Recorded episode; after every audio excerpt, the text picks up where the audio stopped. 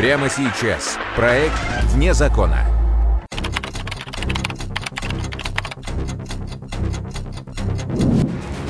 Двадцать лет они держали в страхе Забайкалья. Антипин здесь упал, Пономарев здесь упал, вот, вот здесь. Десятки убийств, вымогательства, грабежи и рэкет. Всего было совершено а, группой преступным сообществом 59 преступлений, от которых пострадало 105 лиц. Из них это убийство 36 лиц, а, покушение на убийство 7 лиц, 16 грабежей и разбоев, незаконное хранение, приобретение огнестрельного оружия, взрывчатых веществ. Самая крупная банда из Забайкалья. Я вообще первый раз видела такое. Ну, как в кино. Потом как тут страшно было. ОПГ «Осиновские». В проекте «Вне закона». В Читинском детском саду весело отмечали пятилетний юбилей Светы, когда за окнами раздались странные хлопки. Наверное, это праздничный салют, подумали малыши и побежали к окнам. И ребятишки, у них э, раздевалки, э, и как раз окна выходят на дорогу, где вот это все происходило. Они быстро в окна давай смотреть. На тихой улочке Николая Островского на глазах у изумленных детей трое автоматчиков расстреливали автомобиль с пятью пассажирами. Я вообще первый раз видела такое. Ну, как в кино. Потом как тут страшно было. Прибывшие на место происшествия врачи зафиксировали смерть жильца соседнего элитного комплекса Леонида Калинина, его телохранителей и водителя. В криминальных кругах предпринимателя знали под именем Калина. Из материалов уголовного дела. Калинин Леонид, 1959 года рождения. Родился и вырос в городе Чите. По оперативным данным, в конце 80-х годов входил в состав банды известного забайкальского авторитета Сергея Сильверстова, боцмана. К сферам интересов банды относились рэкет, грабежи и заказные убийства. Судим. В ходе следствия было установлено, что в последние годы Калинин жил в Иркутске. Его отношения с прежними друзьями и подельниками были испорчены, и он не без основания опасался за свою жизнь. Однако интересы бизнеса вынуждали Леонида время от времени наведываться на родину. Всякий визит в Читу Калинин совершал с максимальной конспирацией. Он опасался за свою жизнь. И когда он прибыл в Читу, с ним прибыли профессиональные охранники. То есть не просто парни, которые ЧОП нанимает, выдает лицензию, пистолет, и они рядом ходят. А именно профессиональные охранники, у которых есть навыки хорошей стрельбы и которые могут дать отпор любому. Ходе опроса местных жителей выяснилось, что с момента появления Калинина во дворе жилого комплекса стала появляться странная девятка с тонированными стеклами. Она приезжала рано утром и парковалась неподалеку от элитного дома. Иногда из машины выходили спортивного вида молодые люди. Пиво пили у нас здесь, значит, э, и с оружием сидели. Я еще обращала внимание, вот правой рукой он держит эту банку с пивом металлическую, а левой рукой вот так вот держит автомат за дуло. Ну, мало ли что, какая-то оперативная разработка может быть. Они делали вид, что просто прогуливаются. Но внимательный взгляд мог заметить. На самом деле они изучают территорию. И днем, и вечером, и ночью я обращала внимание на то, что, вот, допустим, дом угловой Николая Островского и угол Запорабочего, э, там часто околачивались какие-то неизвестные люди. Ну, такие, все в черном, высокого помню, но стоят и смотрят что-то. Все равно вызывает какое-то подозрение. Следователи поминутно восстановили ход событий. В то утро Калина выехал из дома в районе обеда. С двух сторон его окружали телохранители. Выехали с двора вот этого дома, выехали на улицу. И здесь вот именно стоя, их ожидала машина э, с преступниками. Дорога была перегорожена. На повороте возле детского сада поперек дороги стояла девятка с тонированными стеклами. Двери девятки распахнулись, и оттуда выскочили три человека с автоматами Калашникова. Лица их закрывали черные маски.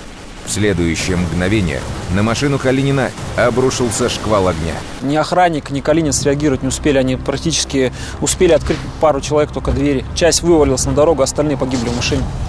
Вот он здесь был расстрелян. Бандиты не оставили преступному авторитету ни единого шанса.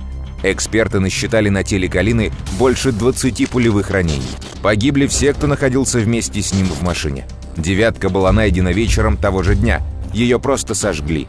Многочисленные свидетели запомнили номера машины, но никакой пользы это не принесло. Обычно на такие преступления берут машины приобретенные на подставных лиц, либо снимают настоящие госномера и вешают похищенные либо утраченные.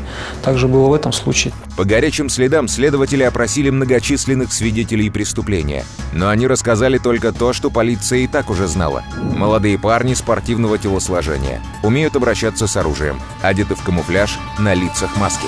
То есть, несмотря на то, что мы нашли некоторых очевидцев, нападавших э, никто примет описать не смог. Вскоре расследование одного из самых громких преступлений Читы зашло в тупик. Тем не менее, люди, знакомые с местным криминальным светом, были уверены, решиться на столь дерзкое убийство влиятельного авторитета могла только преступная группа Игоря Осинцева. Из материалов уголовного дела. Осинцев Игорь, 1965 года рождения, уроженец города Читы, образование среднее, боксер, участник городских и областных боксерских турниров. В конце 80-х годов из бывших и действующих боксеров организовал банду ракетиров, неоднократно судим. И, конечно, основной из версий это было, что это совершено дело рук Осиновских. В принципе, это была организованная, мощная, сильная группировка, которая занималась крышеванием, и легализацией преступных доходов. Однако никаких доказательств причастности банды к убийству не было. Одна из самых опасных банд Забайкалья 90-х, в 2000-х Осиновская ОПГ пережила ренессанс. Оба ее лидера отбыли наказание и вернулись в Читу. В 2000 году лидер группы, что один, что второй, два лидера, они оба Игоря освободились, взяли разды правления в свои руки, улучшили финансовую, экономическую основу группы, а, постепенно легализовывали бизнес. Вторым лидером банды был лучший друг Осинцева Игорь Мельничук. Из материалов уголовного дела. Мельничук Игорь, 1967 года рождения, уроженец Читы. Образование среднее, боксер. Срочную службу проходил в специальных подразделениях Главного разведывательного управления. Имеет профессиональные навыки обращения с различными видами боевого оружия. Имеет боевой опыт. Физически хорошо подготовлен. Пока оба лидера Осиновских, Осинцев и Мельничук сидели в тюрьме за вымогательство, обязанности лидера группировки исполнял ближайший подручный Осинцева Юрий Торопов. Когда Осинцев и Мельничук освободились, привыкший быть первым Торопов не захотел уступать им место под солнцем. И Торопов сделал свою руковую ошибку, он стал открыто везде заявлять, что он примет все меры для того, чтобы лидеров осинцевской группировки уничтожить и занять их место. В ответ, соответственно, на него было совершено покушение в городе Чите. В традициях осиновских машину Торопова расстреляли из автомата Калашникова в центре города. Торопову повезло. Он выжил и, чтобы избежать повторного нападения, уехал в Москву. Но это его не спасло.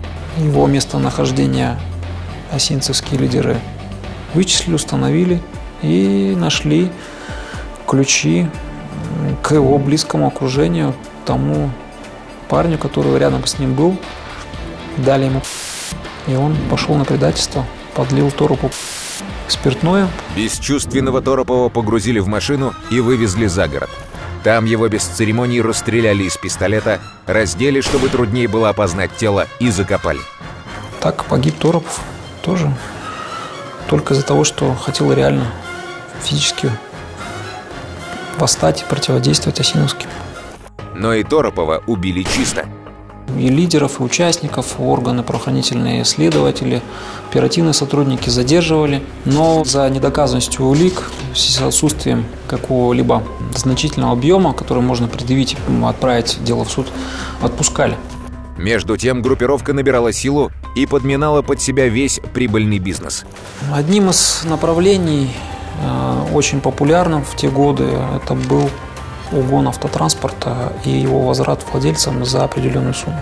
Этим занимались многие преступные группы, в том числе одна из групп под э, кланом Осиновским, являясь структурным подразделением. Осиновские угоняли дорогую машину, а потом предлагали хозяину выкупить ее за треть стоимости.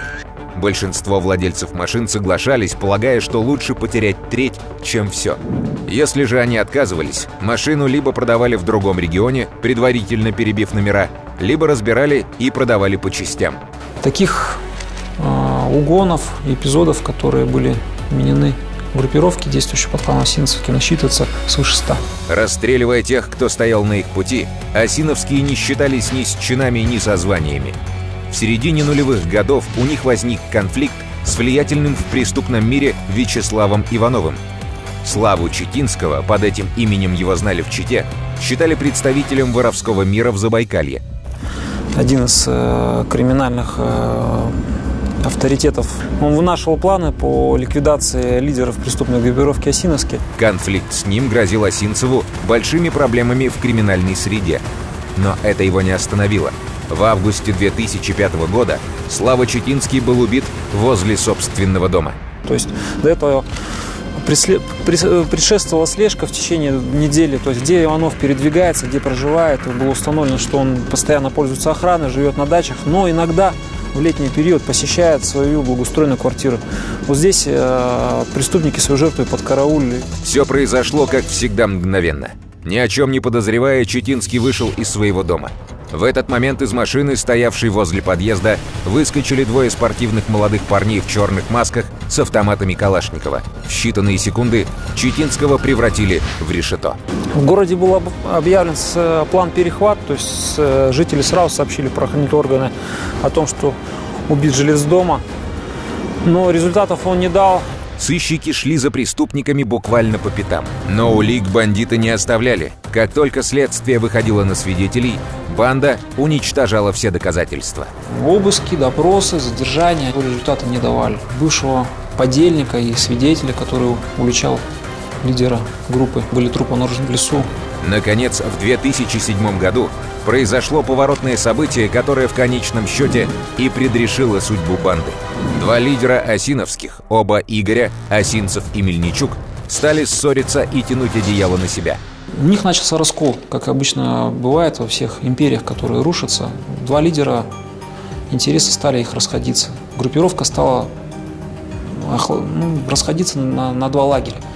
Все это вылилось в бойни на озере Рахлей. Осинцев с семьей и ближайшим окружением приехал отдыхать на турбазу на озере Рахлей.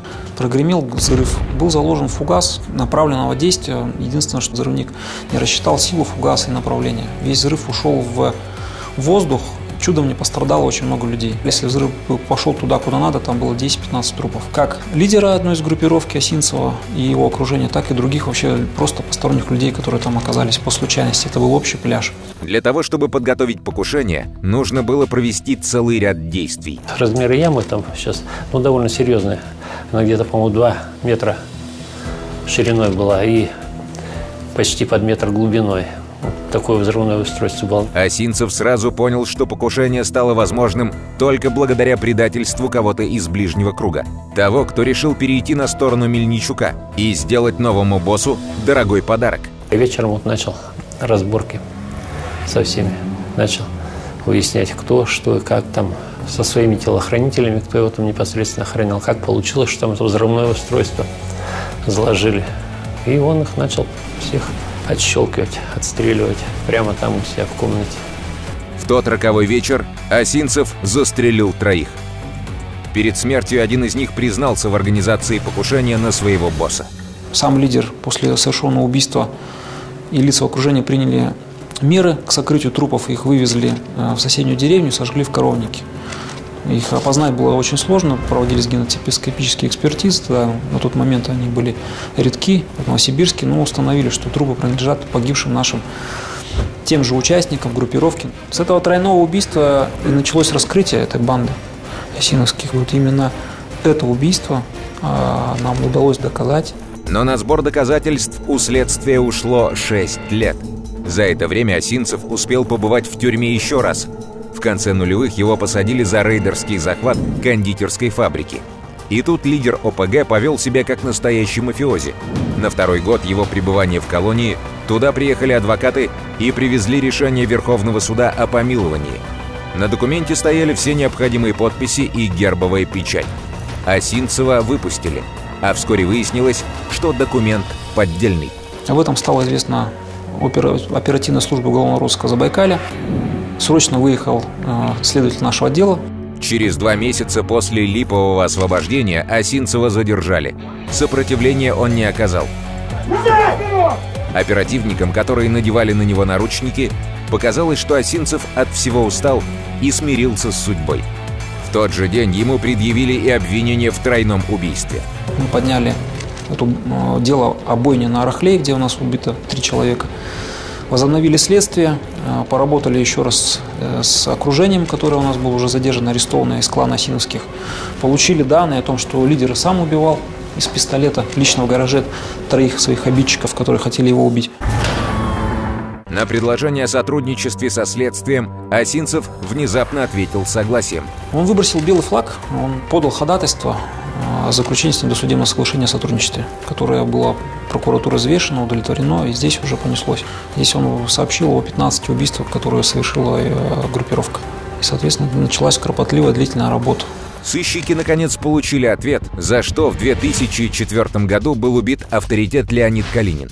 Оказалось, Осинцев отомстил ему за убийство своего ближайшего сподвижника и друга детства Андрея Бондаренко, застреленного еще в 1993 году. Выяснили подробности убийства Торопова.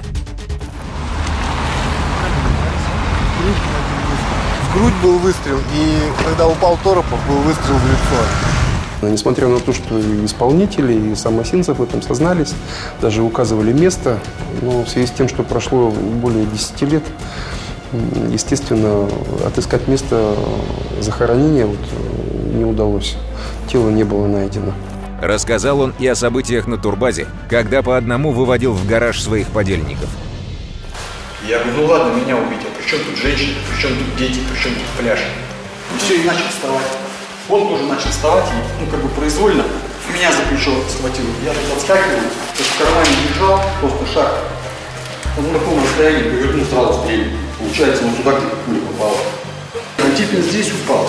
Он говорит, здесь упал, в грудину. Да, грудина куда прошел, получается? Вот, вот здесь. Поверить в то, что матерый рецидивист сотрудничает со следствием, казалось невозможно. Но у этого шага нашлось объяснение. Так он, ну, в принципе, ушел от пожизненного заключения. Он в этом-то отношении, он довольно прагматичный товарищ. Он когда самый первый раз задерживали его при, посадке в самолет из Краснокаменского чуть не должен был лететь. Так он посчитал, что билетик нужно возвернуть в кассу, поскольку он не летит, и заполучить назад деньги. Попросил конвой, чтобы его подвели к кассе, он сдал билет, получил назад деньги и после этого сказал, все, поехали. Даже вот в таких мелочах был продуманный, практичный и все просчитал. Поэтому он принял решение о том, что нужно заключать соглашение со следствием и получать минимально, что можно.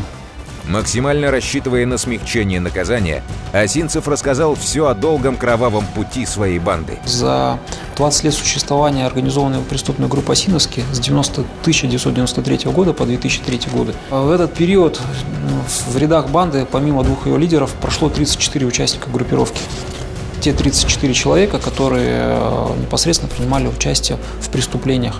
Всего было совершено э, группой, преступным сообществом 59 преступлений, от которых пострадало 105 лиц.